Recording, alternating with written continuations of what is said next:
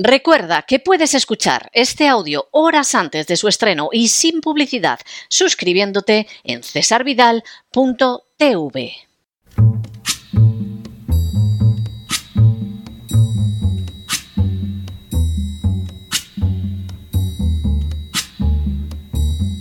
La voz con César Vidal, desde el exilio. When the night has come and the land is dark and the moon is the only light we'll see. No, I won't be afraid. Oh, I won't be afraid. Just as long as you stand, stand by me. Buenos días, muy buenas tardes, muy buenas noches y muy bienvenidos a esta nueva singladura de La Voz. Soy César Vidal, hoy es el miércoles 21 de febrero de 2024 y me dirijo a los hispanoparlantes de ambos hemisferios, a los situados a uno y otro lado del Atlántico y del Pacífico y como siempre lo hago desde el exilio. Corría el año 1816 y más concretamente el día 12 de julio, cuando un político americano escribía lo siguiente a Samuel Kershaw. And to preserve their independence, we must not let our rulers load us with perpetual debt. We must make our election between economy and liberty, or profusion and servitude lo que se podría traducir como y para preservar su independencia no tenemos que dejar que nuestros gobernantes nos carguen con una deuda perpetua. Tenemos que llevar a cabo nuestra elección entre la economía y la libertad, o entre la profusión y la servidumbre. La afirmación del político difícilmente hubiera podido resultar más clara. El endeudamiento de una nación tiene una consecuencia directa y es el hecho de que acaba con la libertad y con la independencia. Por supuesto, siempre habrá quien considere que ese endeudamiento tiene buenas consecuencias, como las de poder gastar más, pero no hay que dejarse engañar. La deuda siempre se traduce en un sometimiento a poderes extranjeros y en una pérdida interna de las libertades. Por cierto, el político en cuestión se llamaba Thomas Jefferson. En las últimas horas hemos tenido nuevas noticias sobre la situación de la deuda en España. Sin ánimo de ser exhaustivos, los hechos son los siguientes. Primero, el Banco de España acaba de publicar los resultados de la deuda consolidada del Estado según el protocolo de déficit excesivo que impone la Unión Europea a la hora de informar sobre la deuda de cada país. Segundo, este protocolo es un procedimiento establecido en el Tratado de Maastricht para prevenir y corregir los déficits presupuestarios excesivos en los Estados miembros de la Unión Europea. Tercero, el objetivo del protocolo de déficit excesivo es garantizar que sea sostenible la deuda pública de los Estados miembros de la Unión Europea, ya que un déficit excesivo podría conducir a un aumento de la deuda pública y, en última instancia, provocar una crisis financiera. Cuarto, el protocolo de déficit excesivo se divide en dos fases que se definieron en 1993 como preventiva y correctiva. La preventiva tiene como objetivo garantizar que los Estados miembros de la Unión Europea adopten políticas fiscales sostenibles. Para ello, los Estados miembros no deben sobrepasar un límite máximo de déficit público del 3% del Producto Interior Bruto y un 60% de deuda sobre el Producto Interior Bruto. Quinto, la fase correctiva se pone en funcionamiento cuando un Estado miembro incumple los objetivos presupuestarios de la fase preventiva. Sexto, los bancos centrales de cada país tienen que informar mensualmente de la situación de la deuda nacional bajo ese protocolo. Séptimo, desde el pasado 1 de enero, España se ha endeudado en 55.648 millones de euros adicionales. Octavo, ese crecimiento de la deuda se ha dado a pesar de que la recaudación de impuestos hasta julio creció casi un 4% y la recaudación por cotizaciones sociales lo ha hecho un 10%. Noveno. De esta manera, un Estado que ingresa 330.000 millones de euros, casi 30.000 millones de euros más que el año anterior, se ha cargado con 56.000 millones más de deuda. Décimo.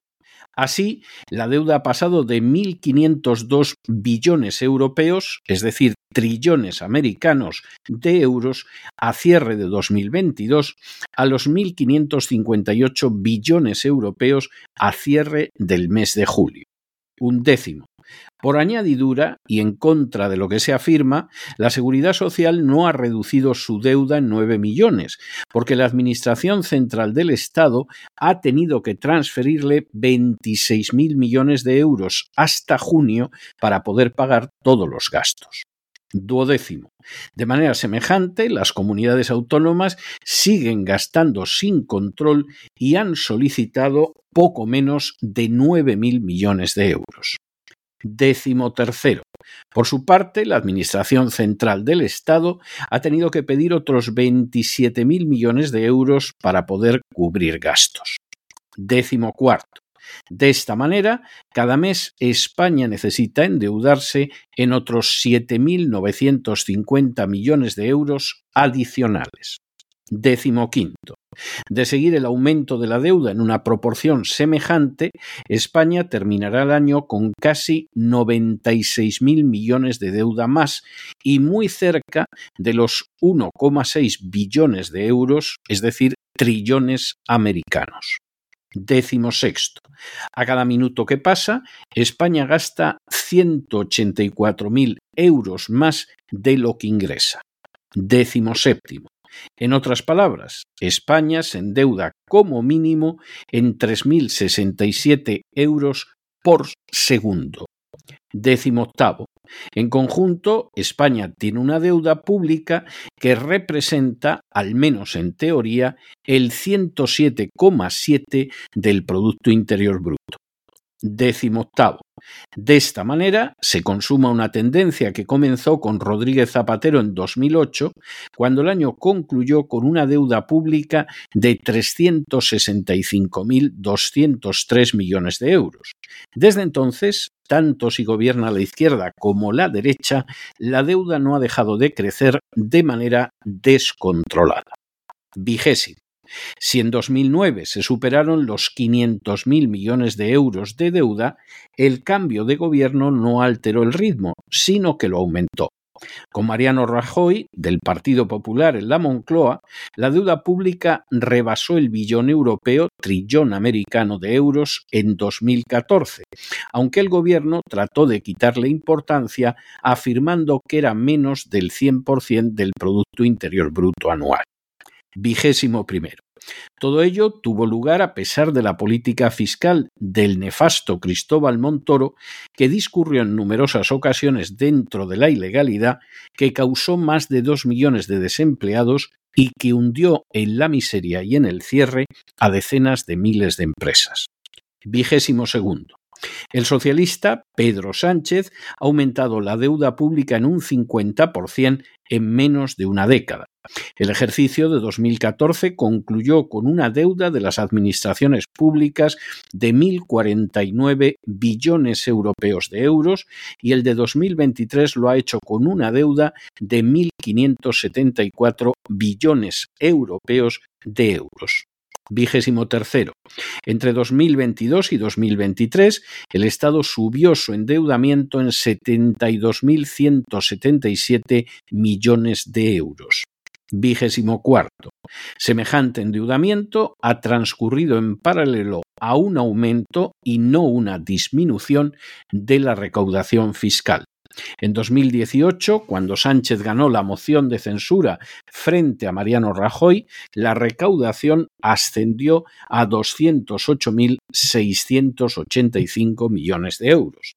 Y vigésimo quinto, según datos del propio Ministerio de Hacienda, en los primeros 11 meses del año pasado, España ya había pagado 28.639 millones de euros en intereses de deuda, un 9,9% más que en el mismo periodo del año anterior.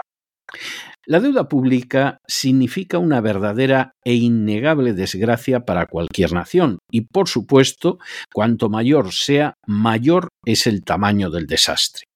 En el caso de España, las últimas décadas han resultado nefastas.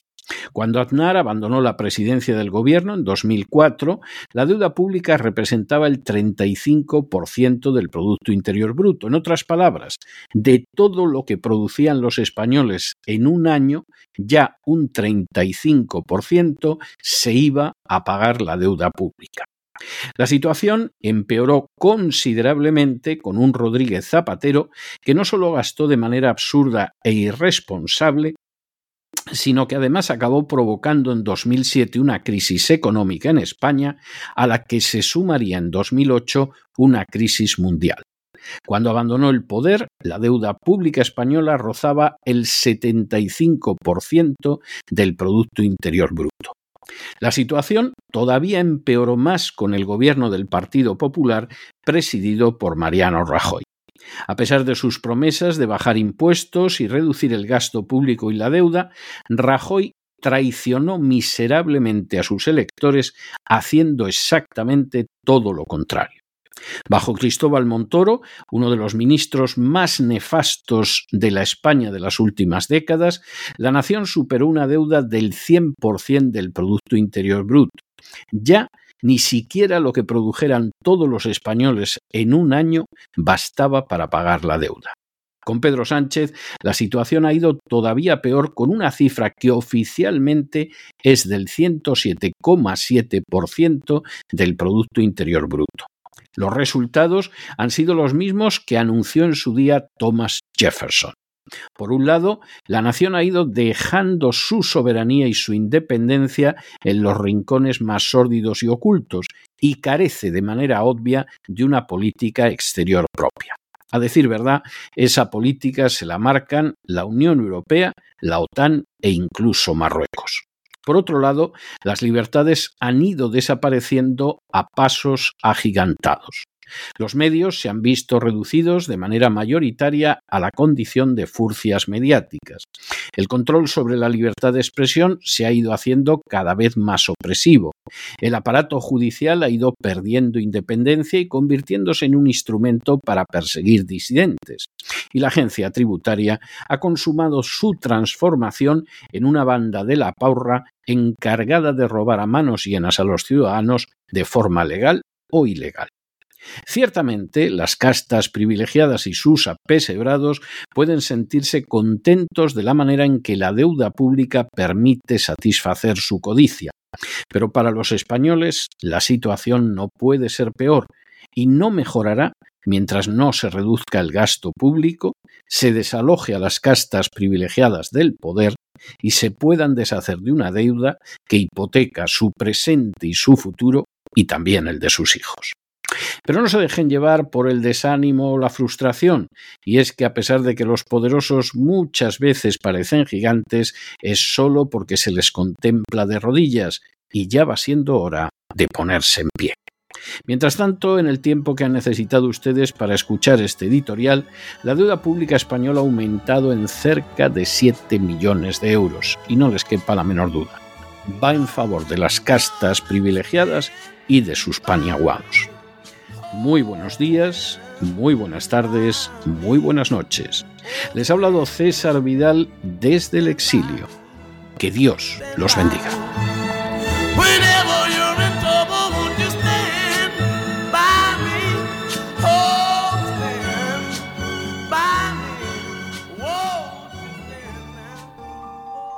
Esta sección está patrocinada por crowdfunding con el siguiente mensaje.